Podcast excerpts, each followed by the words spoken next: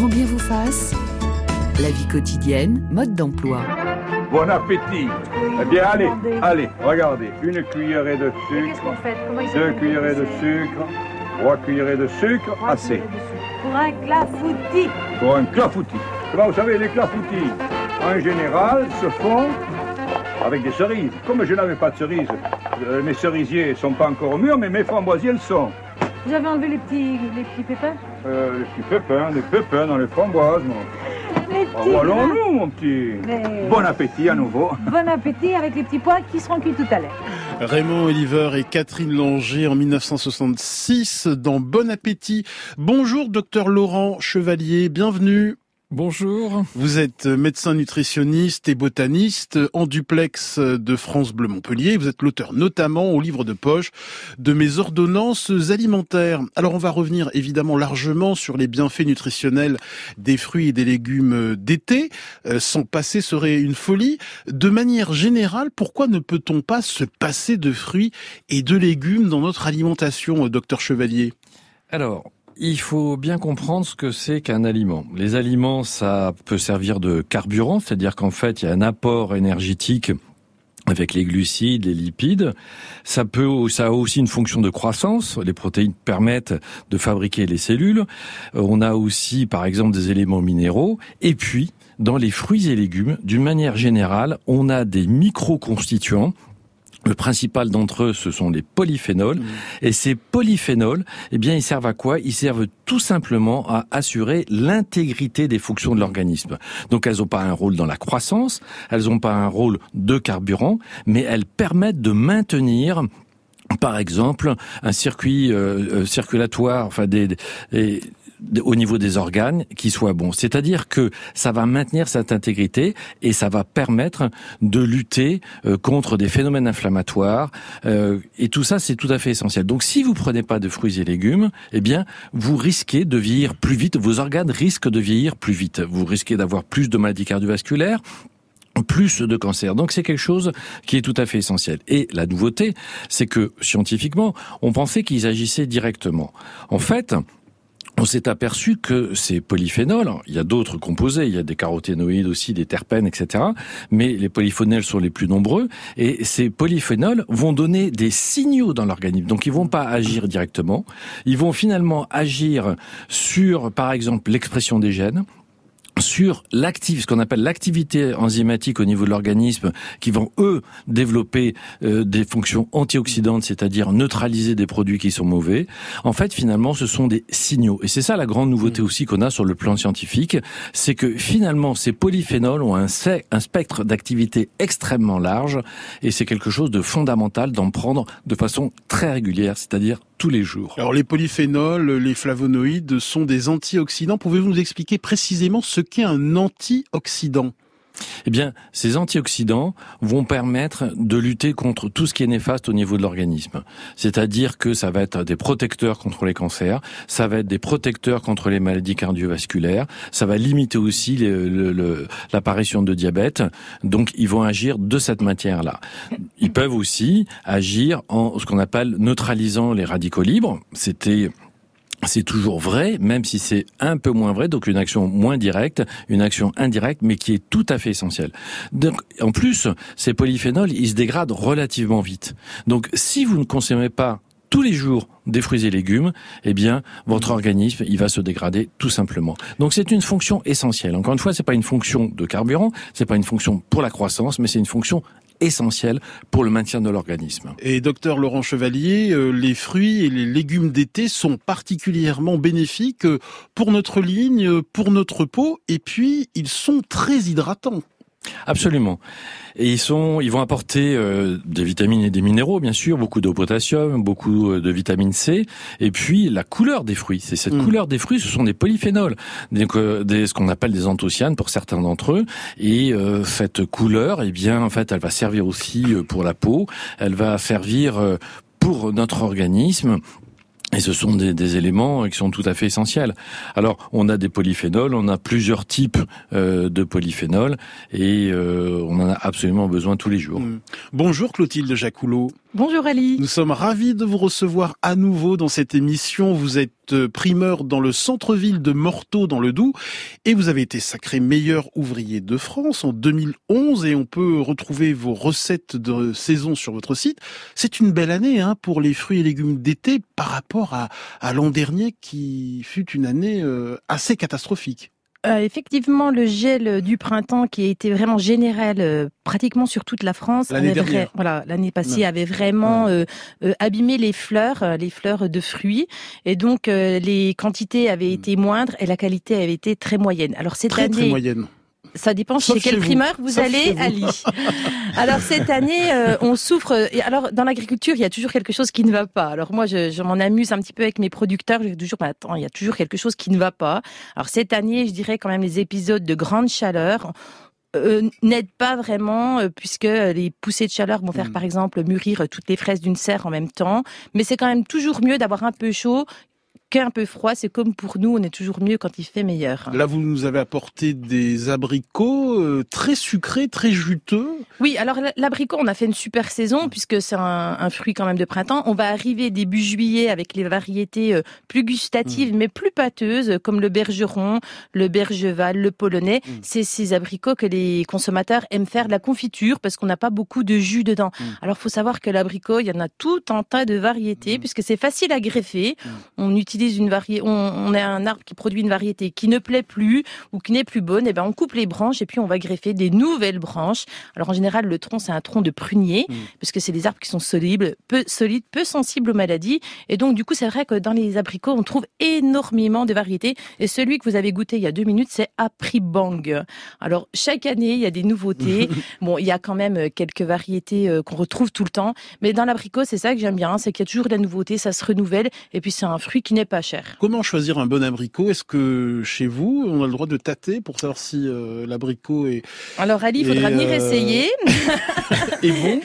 Non, euh, alors euh, vraiment, euh, je dirais pour les abricots, mais pour l'ensemble des fruits et des légumes, il y a des variétés d'abricots comme l'oranger de Provence qu'on ne vend plus. Pourquoi puis- Parce que c'était des, euh, des variétés très claires, mais juste délicieuses. Alors c'est vrai que pendant longtemps on a acheté avec les yeux. Mhm. Alors il y a eu des campagnes quand même de fête sur les légumes moches et tout ça. Moi je reste quand même persuadée que c'est difficile à vendre des légumes moches, mais en tout cas il y a des standards, euh, la standardisation, la normalisation de l'abricot orangé. Bon, par exemple les ravilons, les ravirons, Mhm. c'est des abricots qui sont magnifiques, qui sont juste pas bons du tout.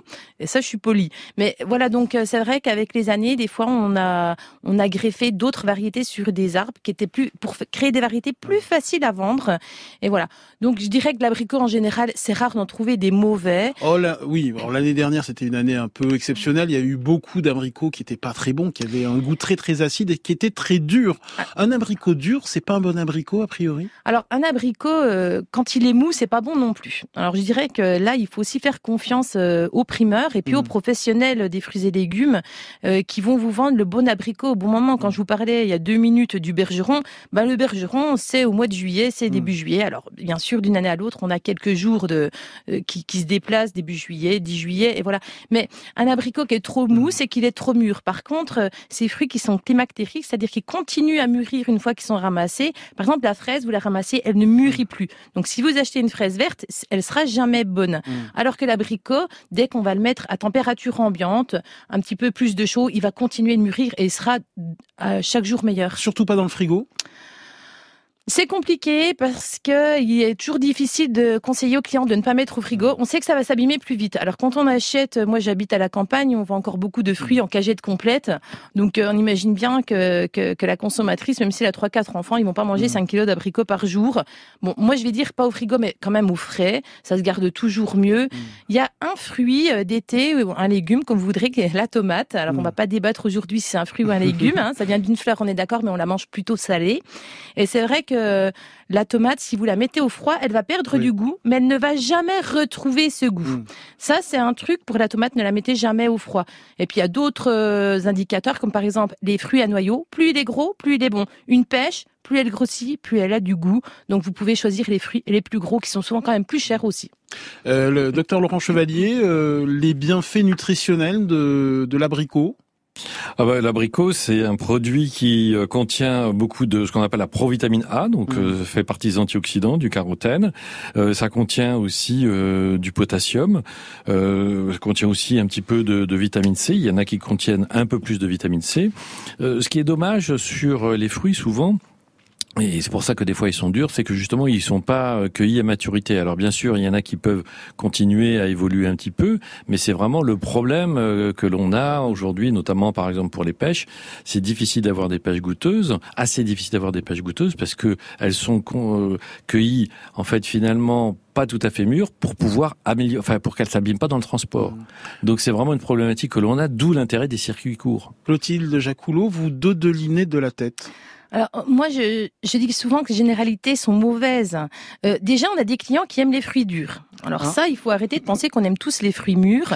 Alors bon, quand même dans la dans la majorité, les gens aiment les fruits mûrs, les fruits juteux, les fruits mm. sucrés, les fruits qui ont du goût. Mais c'est vrai qu'il est difficile. Euh, alors quand on parle de circuit court, moi je suis toujours un petit peu mitigée. J'habite à Morteau. Euh, ce matin, il faisait 8 quand je suis partie. Il y a rien qui pousse. Donc moi, je suis tout en direct du producteur. Mais circuit court, pour moi, ça veut rien dire. Circuit court, c'est minimum 200 km donc voilà, donc je suis toujours mitigée. Moi, je parlerai plutôt de circuit direct, c'est-à-dire moi, je vais chez les producteurs chercher les bons produits et c'est à eux aussi que je fais confiance pour une cueillette qui soit de qualité, une cueillette par la bonne personne, sans abîmer le fruit, que le fruit soit posé délicatement dans une alvéole de qualité et puis que la cagette soit pas lancée sur une palette, mais qu'elle soit posée avec délicatesse. Moi, je dis toujours quand on aime les fruits, on les traite euh, vraiment avec amour. on fait attention à pas les abîmer. Voilà, vous laissez tomber une, vous laissez tomber une pomme deux minutes après, elle est abîmée, ben les pêches, c'est pareil. Donc voilà, il faut vraiment prendre grand soin et puis surtout aller acheter chez les bons professionnels. Ce qui a euh, fait baisser la qualité des fruits et légumes, c'est souvent les ventes dans des, grandes surfaces. Il n'y a pas de critique, il n'y a pas de jugement, mais c'est vrai que c'est pas tout à fait le mm. même métier que le nôtre, qui sommes vraiment des professionnels du fruits et légumes uniquement. Et donc c'est vrai que c'est plus facile de travailler des fruits qui sont très durs. Et nous accueillons notre euh, amie Danielle Jerkens. Bonjour. Bonjour Elie. Directrice de la rédaction de Elle à table, toujours aussi appétissant et inspirant. Euh, le prochain numéro sort vendredi prochain avec à la une. Avec à la une 70 recettes pour savourer l'été, euh, un dossier sur les tomates et, et, et nos 150 meilleures adresses en France dans les différentes régions de France. Et nous accueillons Grégory Cohen. Bonjour Grégory. Bonjour Ali Rebelli. Notre chef cuisinier du vendredi et auteur à la martinière de Partage 70 recettes simples et conviviales. Euh, et nous accueillons également euh, Alice Moirot. Bonjour. Bonjour. Euh, ancienne étudiante à Sciences Po et en art appliqué, vous avez fondé la société Table sur les arts de la table.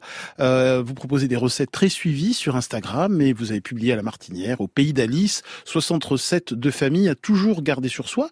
Euh, il est important de parler du contenant des arts de la table pour mettre en valeur tous ces fruits et légumes d'été. C'est vrai, c'est vrai. Nous, euh, la première collection qu'on a lancée s'appelle mm. d'ailleurs Amarelle. C'est une, euh, une variété de cerise mm. un peu acidulée qui normalement est utilisée pour les confitures, si je ne me trompe mm-hmm. pas. Et, euh, et c'est vrai que notre première collection est très pétillante. On voulait des couleurs très vibrantes.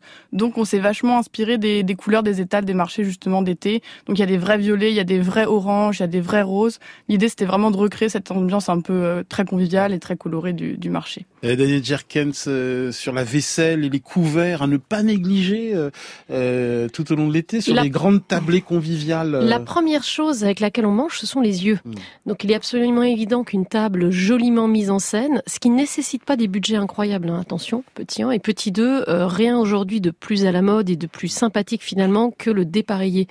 Donc euh, on peut se sentir très très libre de mixer euh, quasiment tout et n'importe quoi sur sa table. Mais c'est vrai que la mise en scène d'une jolie table transforme le repas. Exemple tout simple, plutôt que de poser des bouteilles d'eau en plastique sur votre table, ah mettez votre eau en carafe avec un brin de, une rondelle de, citron, un brin d'herbe fraîche.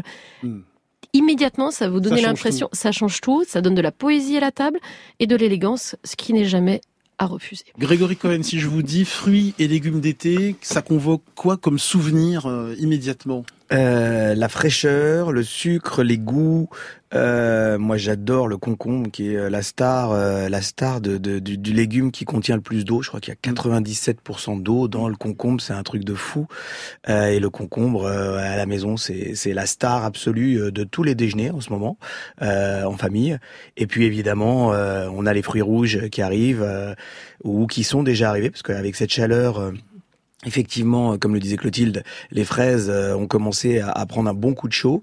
Euh, mais euh, moi, dans mon petit potager, j'ai mes framboises qui sont sorties, qui ont un goût absolument incroyable.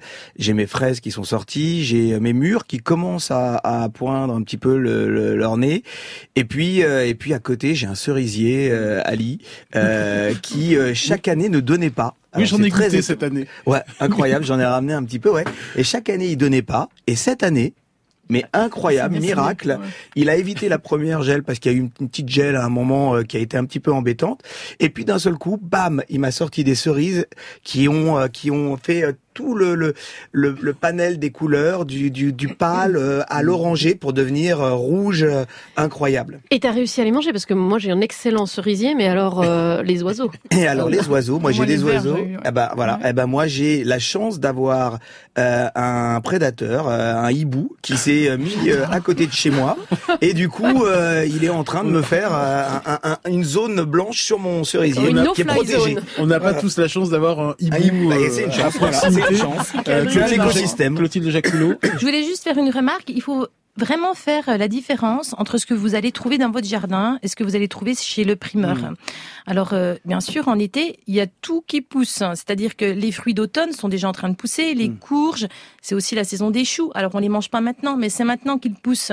Donc, euh, faites toujours un petit peu la différence. Nous, des fois, les gens nous disent « Ah, mais c'est déjà fini les fraises, mais dans mon jardin, c'est encore pas mûr. » Donc, voilà, il y a quand même une grosse différence entre le moment où c'est que les professionnels, par exemple, de la fraise, vont récolter la fraise. La fraise, ça commence avec Pâques. Alors Pâques, je sais que c'est pas toujours au même moment, mais c'est vrai que c'est ça qui lance un peu la saison. Alors que dans le jardin, vous pouvez avoir des remontantes jusqu'au mois de septembre. Alors là, je dirais que la, saison de la fraise, à cause des gros coups de chaleur euh, en France, est terminée. Effectivement, on va passer sur les framboises, les cassis, les mûres. Euh, docteur euh, Laurent Chevalier, Grégory Cohen évoquait la cerise. Quels sont les principaux bienfaits de la cerise? C'est un excellent diurétique, c'est ça, notamment? Alors euh, oui, c'est un euh, diurétique. Enfin, disons que c'est le. C'est les queues de cerise plutôt. Euh, voilà, exactement, c'est les queues de cerise. Donc, il faut savoir quand même que c'est le, le fruit le plus sucré. que l'on a parmi les fruits. C'est contre-intuitif, hein, parce que c'est vrai mmh. que l'acidité camoufle le, sucre très présent dans la, dans la cerise. Oui. En même temps, ça fait partie euh, de ces. Ah, le oui. C'est un oui, un peu, oui, un peu dubitatif, voilà. vous m'avez laissé dérouler et, et j'aime bien. C'est ce, qu'on appelle un oui diplomatique. Oui, oui diplomatique. Bon. Oui. Non, non, mais c'est contre-intuitif de se dire que la cerise est très sucrée. Oui. ça continue. Ça continue. Je suis, d'accord avec vous, Ali. Moi, vraiment, parfois, on a l'impression d'avoir ce côté acide, mais, c'est très sucré. Continuez, euh, mon cher. au niveau docteur En même temps, c'est très riche en vitamine C. Et puis, ça fait partie, je dirais, de, de ces fruits intéressants, notamment pour les enfants. C'est-à-dire que vous savez qu'ils sont quand même attirés vers euh, tout un tas de, euh, de, de, produits qui ont du sucre ajouté, des mm. desserts, etc. Donc euh, finalement, si on veut leur faire consommer un petit peu des fruits et légumes, il faut que ça soit amusant. Et donc la, la cerise fait partie de ces produits qu'on peut leur proposer. on a d'autres produits aussi, comme par exemple la pastèque. Et finalement, c'est beaucoup plus intéressant de leur donner une pastèque fraîche qu'une glace. Mm. Euh, là aussi, ça contient énormément d'eau, plus de 95% d'eau. Mais en même temps, on a des mm. vitamines et des choses comme ça. Donc, euh, la cerise, euh, c'est effectivement euh, intéressante. Elle contient aussi euh, du potassium, elle contient des différents éléments minéraux. Donc, effectivement, mm. on peut vraiment la conseiller.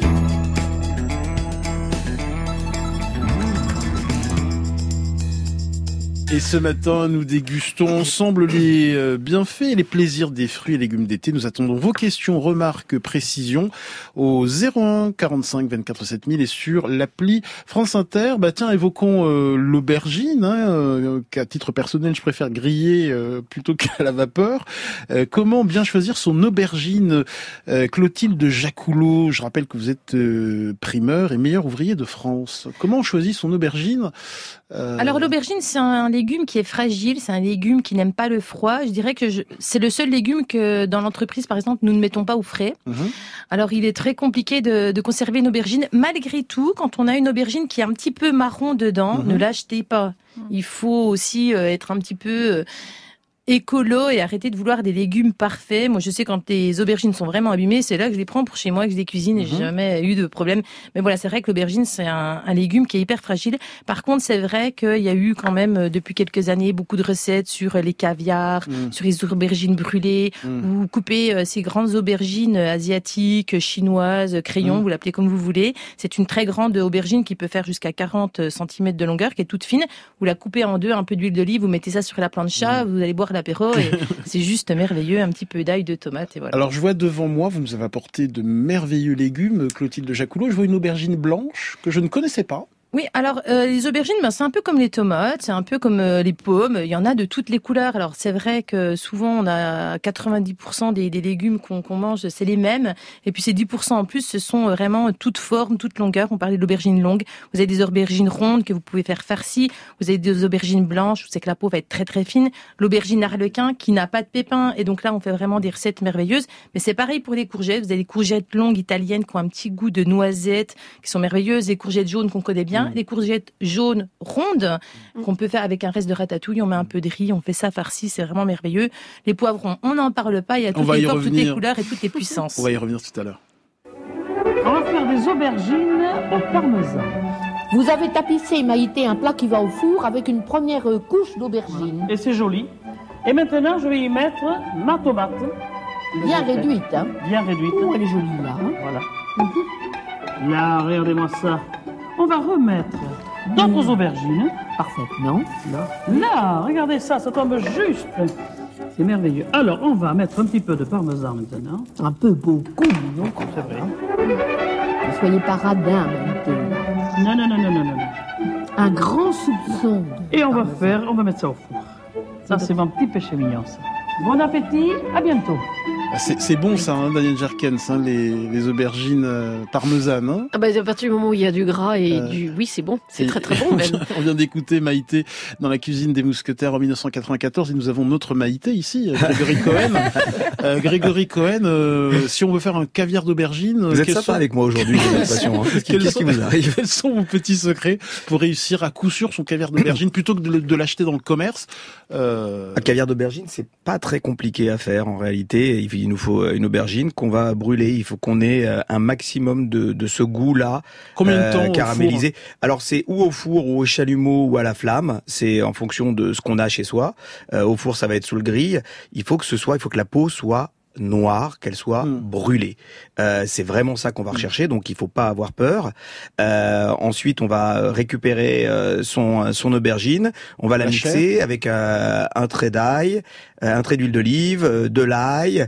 Euh, on va pouvoir ajouter euh, du persil plat. euh, on peut mettre des oignons si on veut. À côté, si on a euh, un petit peu de crème de sésame, on va rajouter de la crème de sésame. Ça va faire un baba ganoush. C'est encore un, un autre plat. C'est super simple à faire. En fait, on est tout autour de la Méditerranée. Là, on est en train de se balader. On est euh, du côté des îles grecques euh, avec euh, le caviar d'aubergine. Et puis après, on remonte un petit peu. Vers la Turquie euh, euh, et là on a un baba ganoush euh, Liban Turquie euh, Israël euh, et, euh, et du coup c'est c'est vachement simple. Si l'aubergine elle est utilisée partout hein. Mm. au Japon par exemple on va juste la laquer au miso. Donc euh, un peu de miso un peu de myrrhine donc du miso c'est de la pâte de soja blanche donc du miso blanc. Un peu de myrrhine c'est un petit alcool un tout petit peu de saké du sucre. On met ça sur notre aubergine qu'on quadrille on la met au four et on va avoir une aubergine qui va être laquée au miso avec un goût euh, doux. Et salé c'est génial Daniel Jerkens de Elle à table Ouais, en fait, j'étais, je vous écoutais, j'étais en train de dire que je fais tellement de recettes d'aubergines que je ne sais même pas par laquelle commencer. Mm. Je trouve que c'est un, vraiment un légume extraordinaire, versatile, dont on peut faire des tas de choses. On peut le faire sauter à la poêle, tout simplement. Vous le coupez en petits cubes, vous le faites sauter avec un peu d'huile d'olive, du sel, du poivre. Au bout de 5 minutes dans la poêle, vous rajoutez un petit verre d'eau, un couvercle, vous laissez cuire, et ça, Mm. avec une sauce tomate, des pâtes, c'est extraordinaire. On peut tout faire avec ça. Alice Moirot, vous Oui. êtes une adepte également de euh, des aubergines? Oui, j'adore, mais j'avoue que j'ai quand même une préférence pour les poivrons. C'est vrai que Mm. c'est, euh, enfin, s'il faut choisir un légume ratatouille comme euh, c'est les plus les plus prisés, moi je préfère quand même le poivron que je fais en farci. Mm. Euh, j'adore faire une, une un peu une farce avec de la mie de pain, Mm. donc ça permet d'avoir un poivron qui est végétarien mais qui a pas le côté ennuyant du qu'on peut reprocher parfois aux farces un peu végétales ou de riz. Mhm. Et j'aime beaucoup avec des câbles, des anchois, des tomates, de l'ail. Je trouve ça délicieux au four. Comment choisir son poivron, euh, Clotilde Jacoulot Alors, euh, le poivron, il doit avoir une peau lisse. Et il faut savoir que c'est un légume qui est euh, peu produit en France. Alors, bien sûr, imaginez que dans mon magasin, j'essaie de vendre que des produits de saison, mais français quand cette saison. Et là, c'est vrai que cette année, en plus, il y a une maladie sur le poivron. Mmh. Donc, il est très, très difficile de trouver des poivrons français. Alors, il y en a bien sûr beaucoup en Espagne. Le, le, climat y est propice. Et par contre, on a quand même deux pays qui sont très producteurs de poivrons de très grande qualité, sont la Belgique et la Hollande. Et c'est une production de poivrons cubes. C'est un poivron qui a une forme euh, un mm. peu cubique et puis qui sont de très grande qualité. Alors c'est vrai que hum, je pense que la meilleure façon de comprendre pourquoi c'est difficile le poivron, c'est d'en mettre un dans votre jardin. Vous allez voir, ça pousse lentement, c'est sensible à la pluie, c'est sensible au chaud, c'est voilà, donc c'est des produits qui sont assez difficiles. Alors moi, je conseille beaucoup, c'est de prendre des poivrons longs, puisque par exemple cette année ils sont pas chers du tout. C'est un poivron qu'on trouve beaucoup au Maroc. Et là, cette année, euh, on va le trouver vraiment à la moitié du prix du poivron rouge cubi, cube, comme on l'appelle. Mm. Et ce poivron long, ben, il n'est pas beaucoup plus fort et, je trouve qu'il a beaucoup plus de goût. Mm. Euh, Daniel Jerkens, euh, une recette de, de ratatouille que j'ai puisée dans le tout nouveau numéro de Della Table qui sort la semaine prochaine. Alors, j'essaye de la retrouver, moi, aussi. j'essaie de la retrouver, page 51. Page 51. 51. De toute façon, pour une bonne ratatouille, c'est assez simple. Il faut de l'huile d'olive. oui, on est bien d'accord. Et du temps. Ouais, et du temps. Et, vous proposez une ratatouille aux œufs au four. Oui, en fait l'idée c'est de faire une ratatouille facile parce que la ratatouille traditionnelle, idéale, la vraie, on cuit chaque légume séparément et on remélange tout à la fin. Ce qui peut être un petit peu long, mais utiliser beaucoup de beaucoup d'un beaucoup d'ustensiles. Euh, là, l'idée, c'est de mélanger poivron jaune, poivron rouge, oignon jaune, poivron vert, aubergine violette. Enfin, en gros, vous prenez tous les légumes classiques de la ratatouille, quoi. Vous coupez tout ça, euh, vous faites revenir légèrement. Dans beaucoup euh, d'huile. Beau, alors, un petit peu d'huile. Il faut de l'huile dans la vie. Il faut de l'huile. Ça, ça, ça facilite la vie globalement l'huile. Euh, vous mettez tout ça sur une, une, une, une plaque de cuisson avec du papier sulfurisé, du citron en quartier aussi, de mhm. l'ail du sel, du poivre, du romarin et vous enfournez tout ça pendant une heure. L'avantage de cette, ce mode de cuisson-là, c'est que ça va déshydrater légèrement les légumes, donc ça va concentrer les goûts, ce qui ne sera pas forcément le cas dans une casserole qui va les ramollir. Et vous allez avoir ce côté un peu grillé sur certains, euh, sur certains légumes. Et d'ailleurs, c'est un truc globalement qui est intéressant quand vous voulez faire des salades l'été avec des légumes d'été. N'hésitez pas à en griller certains un petit mm. peu au four et à les mélanger avec les mêmes, mais en version crue. Vous allez avoir un jeu de texture et de saveur assez intéressant. Ensuite, un petit peu plus tard, vous rajoutez les courgettes. Et juste à la fin, 6 minutes avant la fin de la cuisson, vous cassez des œufs ah au-dessus. Vous remettez ça au four 5-6 minutes et vous allez avoir un plat complet avec une bonne focaccia avec de l'huile. Ce sera très bon. ça, me fait penser à la, à la chachuca, euh, où on va faire à peu près la même chose, mais que euh, soit par exemple qu'avec des légumes rouges, euh, poivrons, tomates, et puis un petit peu de, de concentré de tomates, de sauce tomate et puis après on va mettre ça au four et on va casser les œufs dedans. C'est euh, facile à faire, c'est bon, euh, c'est un plat qu'on met au milieu, qu'on partage euh, avec du pain. Et aussi pour rappeler que les fruits et légumes de saison, c'est pas cher. Mm. Alors ah moi je peste toujours contre les journalistes qui disent que les fruits et légumes sont chers. Cette année, c'est la seule chose qui n'a pas augmenté. Alors quand on parle d'inflation toute la journée, eh ben ruez-vous chez les primeurs, achetez des fruits et légumes. Cette année, ils sont moins chers que l'année passée et faire des, des légumes frais, ça coûte pas cher. Alice Moirot, euh, dans votre livre, euh, une recette de courgettes, euh, pignons et parmesan, c'est ça? Alors j'adore cette facile recette. Facile à faire. Ouais, c'est très facile. C'est une recette express. En fait, je prends des courgettes que j'épluche avec l'économe et que je continue en lamelles comme ça jusqu'à mhm. la jusqu'au pépin. Et ensuite, je mélange avec jus de citron, huile d'olive, sel, poivre et la moitié d'une botte de ciboulette qui est quand même mon herbe préférée, puis une herbe super pour l'été que je trouve, qui a ce côté un peu oignon mais sans pour autant qu'il soit intense. Et ensuite, je mélange avec des copeaux de parmesan, des hmm. pignons grillés et c'est tout. C'est vraiment euh, trois ingrédients. Je trouve que c'est magique, c'est croquant. Il y a vraiment tout ce qu'il faut.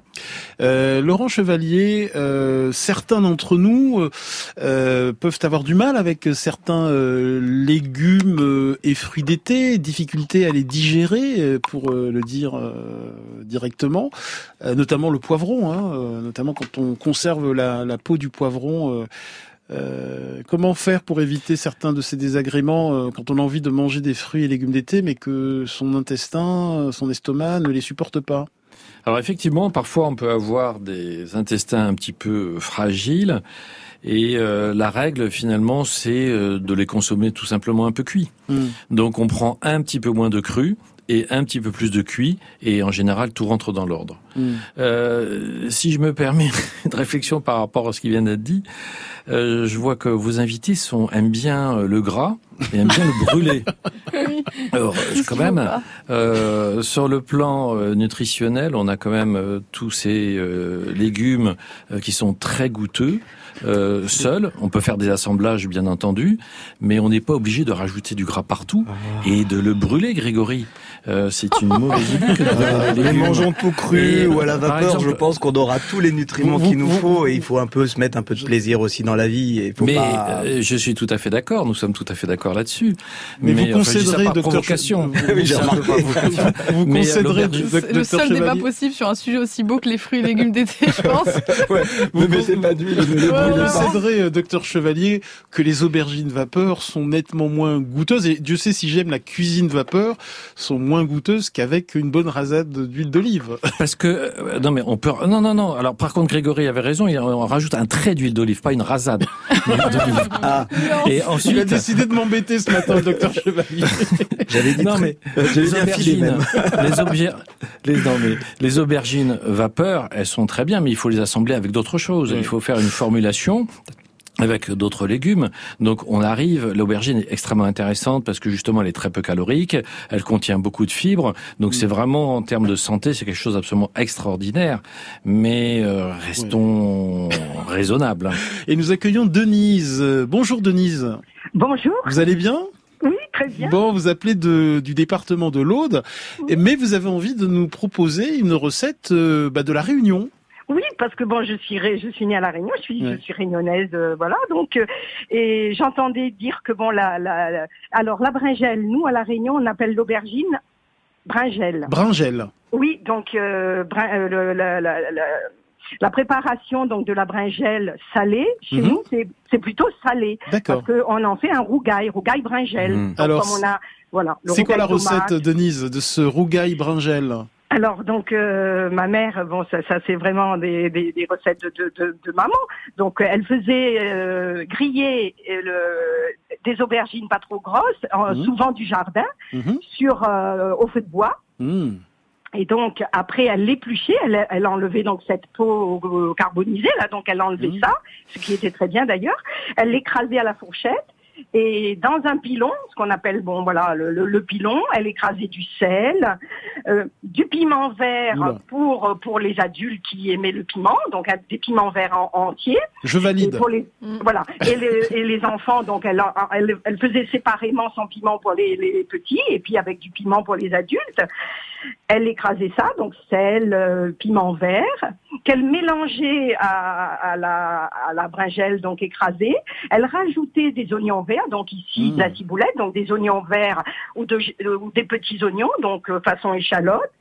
Elle mettait donc un filet de vinaigre et c'était le rougail qui accompagnait le repas, le curry de poulet, le, le, le curry de Mm. poisson, donc on avait ça, le curry de chijac, on avait ça en accompagnement avec le, le, le, le plat qu'on mangeait. Et ici, bon, moi, je le fais en plus grande quantité. Oui.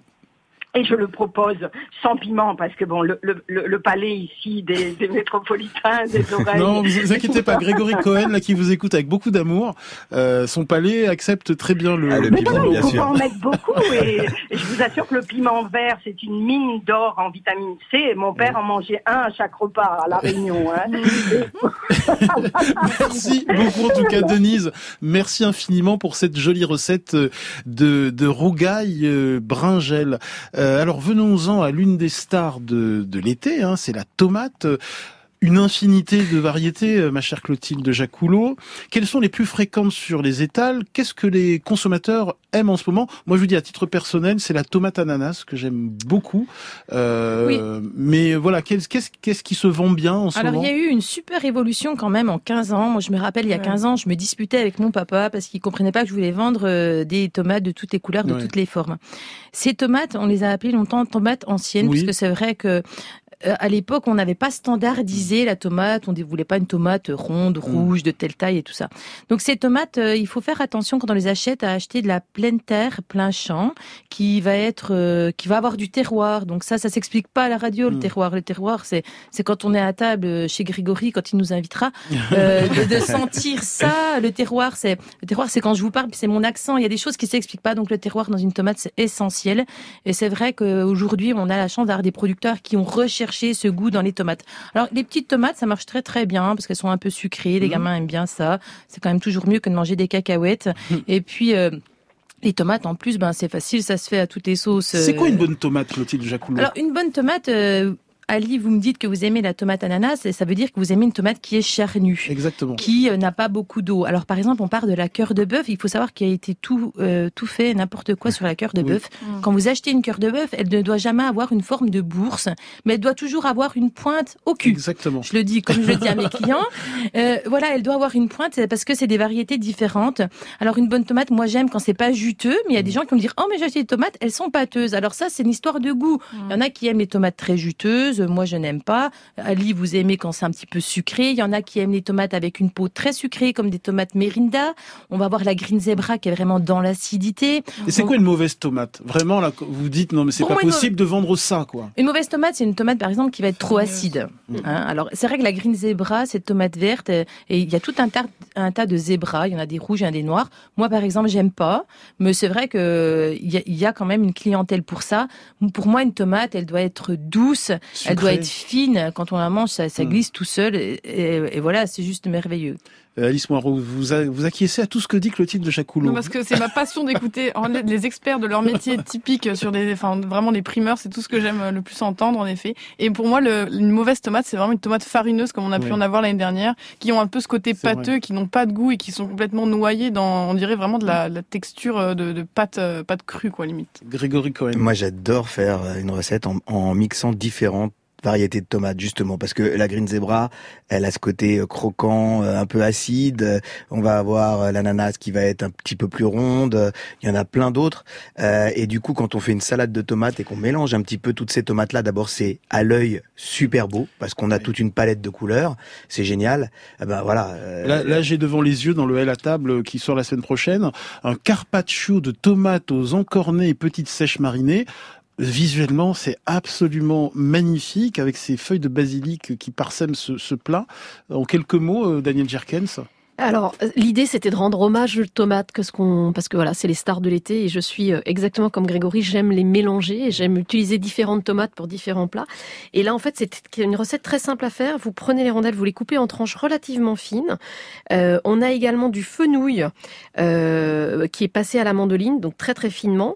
Euh, on fait mariner donc des encornets euh, pendant une demi-heure avec un tout petit peu d'huile d'olive, du jus de citron, du basilic, et ensuite on les fait sauter à la poêle juste pendant cinq minutes, très rapidement. plus, hein Non, non, pas plus, pour qu'ils soient juste un petit peu saisis et qu'ils deviennent surtout pas tout durs. Et ensuite, euh, vous mettez, vous, donc vous mettez vos tomates dans un grand plat à plat. On s'amuse visuellement, quoi. Ah oui, c'est un tableau. Hein, c'est un tableau. On compose en fait. On le com- donc on compose avec les tomates, le fenouil et on rajoute là-dessus les anneaux d'encornet et les, les petites tentacules de sèche qu'on a fait sauter, Mm. du sel, du poivre, un tout petit peu d'huile. Alors une goutte d'huile d'olive. Docteur Chevalier, Une goutte d'huile d'olive. Et on termine avec quelques pluches, effectivement, de fenouil, un tout petit peu de basilic. Et, et voilà, et vous prenez, vous buvez éventuellement muscadet avec, et vous allez voir, ça va être très très bien. Docteur Chevalier, euh, dans les nutriments euh, essentiels que l'on retrouve dans la tomate, il y a le lycopène. C'est un puissant antioxydant euh, qui contribue euh, notamment à la prévention des maladies cardiovasculaires, de certains cancers ou, ou de certaines maladies inflammatoires. Euh, Absolument. Il y a, il y a d'autres composés. Il y a d'autres composés, les flavonols aussi. Euh, c'est la tomate, c'est un trésor euh, sur le plan nutritionnel. C'est très riche en vitamine C. C'est riche donc en caroténoïdes. Euh, ça contient un peu de glucides, mais pas trop, donc c'est un très très bon équilibre. Euh, ça contient aussi un petit peu de vitamine E et c'est pas très calorique.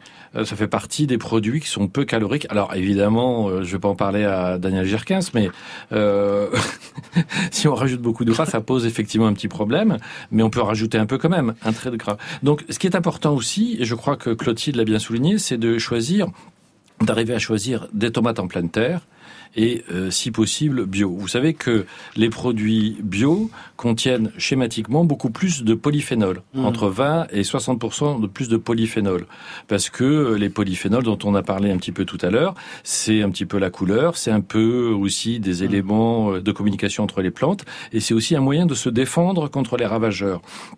Donc à partir du moment où ils sont obligés, eux, effectivement de se défendre, ils vont Mmh. créer plus de polyphénol. Donc les produits bio, dans ce sens-là, sont plus intéressants. Et docteur Chevalier, vous parliez de produits bio. Selon une étude récente euh, basée sur l'analyse de 97 000 échantillons de fru- fruits frais et légumes frais au sein de l'Union européenne, près d'un sur trois a été contaminé par des traces de pesticides chimiques. Alors vo- voilà le top 5 hein, des fruits et des légumes les plus contaminés par les pesticides.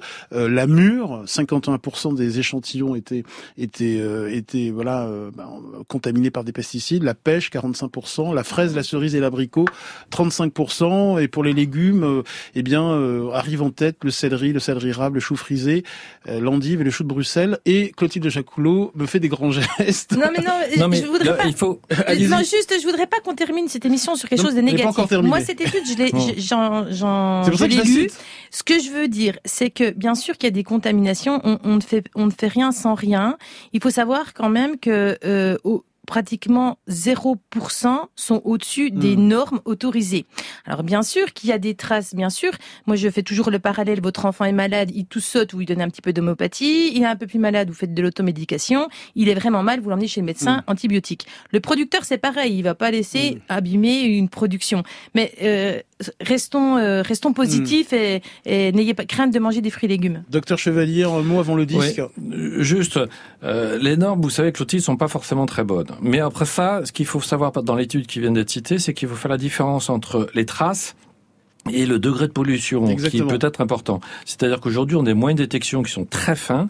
Donc, c'est pas parce qu'il y a une trace que ça va poser un problème santé. Par contre, il y a, disons, des produits qui sont faiblement pollués par les pesticides. Donc, bon, ça, effectivement, on peut en prendre. Et ceux qui sont fortement pollués par les pesticides, le problème, c'est qu'aujourd'hui, on ne sait pas les détecter. Mm. Donc, c'est un peu dans ce sens-là.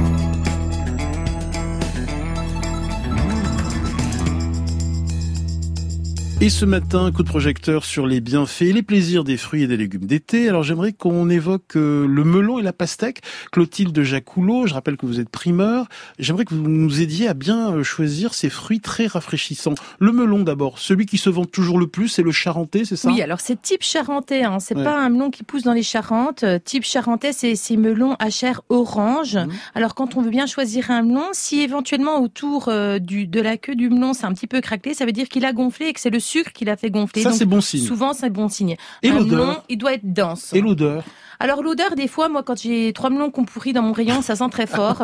Donc je dis toujours que c'est pas forcément très très bien. Alors c'est vrai que quand il fait très chaud, ça sent bon le melon, ça, mais c'est pas forcément euh, obligatoirement ça sent euh, c'est bon. quoi. Mais s'il par- est dense, s'il est bien lourd, bien lourd. voilà, euh, vous prenez, en prenez un dans chaque main, le plus lourd des deux pour un même volume, ce sera celui-là le meilleur. Euh, vous nous avez apporté un melon que je ne connaissais pas. Alors oui, c'est c'est toujours dans l'idée de vous dire, euh, soyez curieux, essayez plein de trucs. Donc ça, c'est un melon Sweetheart, c'est un melon qu'on trouvait au départ en Italie, avec une peau blanche, avec des petites taches vertes, il est trop beau. Sa chair, elle est toute blanche. On connaît aussi les melons canaries, le melon d'eau, quand on, a- on va en Espagne en vacances, on nous demande du melon avec du jambon, on nous amène à un melon à chair blanche.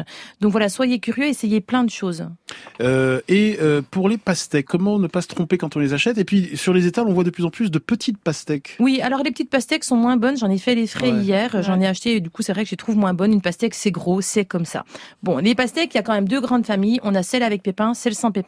Avec pépins, c'est l'angouria, la pastèque originale d'Italie, euh, qui est grosse, qui est énorme, qui est ovale, qui est souvent vendue en palox. Et euh, c'est celle euh, qu'on avait au départ. Après, il y a une, grosse entreprise qui s'appelle Bouquet, qui a travaillé sur la pastèque, parce qu'il n'y a rien de plus désagréable de manger avec quelqu'un qui crache tous ses petits noyaux, qui a créé la pastèque sans pépins. Et il y a plein d'autres ma- d'autres marques maintenant qui le font. Et cette pastèque sans pépins, souvent, elle est ronde. La peau peut être claire, foncée. La chair peut être aussi jaune. Alors, pour choisir une bonne pastèque, deux petites astuces. Sur la pastèque. Quand ça sonne creux, toujours la même idée de densité. Plus ça sonne creux, plus il y a d'eau dedans, plus elle est dense, meilleure elle est. Et puis, une deuxième indicateur. Sur les pastèques, souvent, vous avez un, un petit cul un peu clair, une petite tache blanche, euh, blanche, jaune, jaunâtre. Plus cette tache est jaune, plus la pastèque a passé de temps au soleil, et meilleure elle est. Euh, Peut-être quelques idées pour terminer, pour apprêter le melon et la pastèque, euh, Grégory Cohen. euh, Bah, Sur le- sur- Alice Moirot. Oui, oui, vas-y Alice. Non, c'est même pas une, une recette vraiment, mais c'est en Italie, ils mangent beaucoup le melon avec euh, du jus de citron et du sel. Et je trouve ça super pour un dessert de pas avoir quelque chose de tout le temps sucré. Ah, c'est une et bonne c'est idée, ça. hyper frais et c'est super agréable d'avoir une touche un peu euh, rafraîchissante comme ça euh, au dessert. Grégory Cohen Et moi, sur le melon, quand j'étais petit, il y avait une recette que j'adorais, qui est le melon surprise. En fait, on va découper le haut du melon, on va faire des petites billes euh, de melon, on va rajouter des framboises, des fruits rouges dedans, et on va faire un petit sabayon. Un sabayon, très rapidement, c'est euh, du vin blanc, euh, des jaunes d'œufs, du sucre qu'on va monter sur euh, sur euh, Sur un feu. feu. Ça va s'épaissir un petit peu. On va le mettre dedans, on referme notre melon, et puis après on le sert. Et quand on l'ouvre, bah, c'est le melon surprise. Il est génial. Moi, je suis pas fan de pastèque, mais j'adore la pastèque avec de la feta et un filet d'huile Oui, d'olive. alors c'est Yota Motolenghi Ouais. quand même. euh, Le grand on l'adore chez les primeurs puisqu'il Ouais. cuisine beaucoup Ouais. végétarien, qui avait fait cette recette pastèque, melon, feta. On peut mettre concombre, des oignons cébettes, un petit peu d'ail, un petit peu d'huile d'olive et là on se régale.